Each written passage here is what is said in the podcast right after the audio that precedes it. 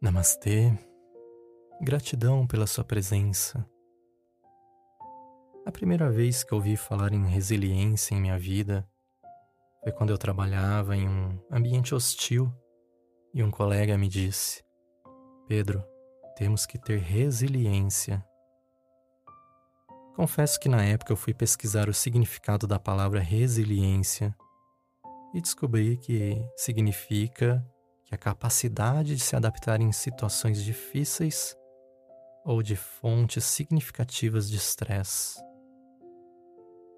Já no campo da física, descobri que um material resiliente é aquele que tem capacidade de voltar ao seu estado normal depois de uma tensão ou deformação.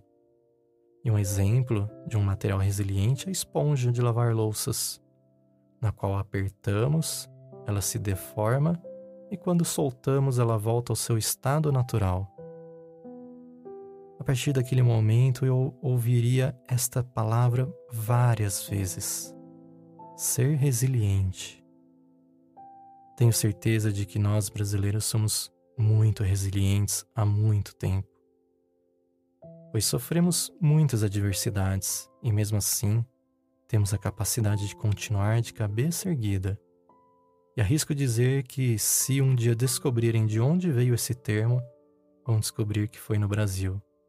Não foi aqui, mas vivemos diariamente a tal da resiliência. Porém, de um tempo para cá eu vejo as pessoas confundindo este termo, ser resiliente, com um passe livre para insultar e maltratar as pessoas.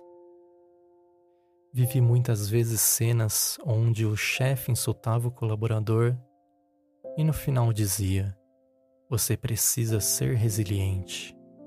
Bem, ser resiliente não é permissão para ser maltratado, para ser maltratada. E não devemos abrir concessão acreditando que ouvir grosserias e não expor a nossa decepção irá nos tornarmos mais fortes e resilientes. Na minha opinião, a resiliência está ligada às adversidades que não conseguimos controlar. Algo como passar por uma pandemia e, mesmo assim, continuar esperançoso e não se abalar com isso. Porém, o ato de ser resiliente não depende somente de características das pessoas, e sim do apoio das pessoas à sua volta. Sem um ambiente cooperativo e de apoio, acredito que seria impossível mantermos o nosso estado inicial. Cada indivíduo terá sua própria maneira de lidar com a angústia, seu próprio ritmo de recuperação e níveis de aprendizados com uma crise. Por isso precisamos aprender a entender o tempo de cada um. Pessoas resilientes nunca pensam em si como vítimas. Elas concentram seu tempo e energia em mudar as coisas sobre as quais tem controle. Tenha uma imagem positiva do futuro.